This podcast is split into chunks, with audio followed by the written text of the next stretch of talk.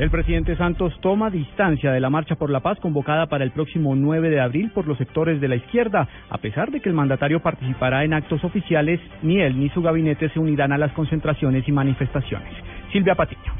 El presidente Juan Manuel Santos se desligó de cualquier marcha que tenga tinte político programada para el próximo jueves 9 de abril, entre ellas la convocada por el distrito. Ha dicho el mandatario que simplemente asistirá mm, en el monumento de los caídos a una ofrenda floral frente al Ministerio de Defensa. También estará mm, acompañado de su equipo de ministros y su equipo de gobierno, donde subirá a la primera piedra del Museo de Víctimas en un lote que fue donado por el distrito.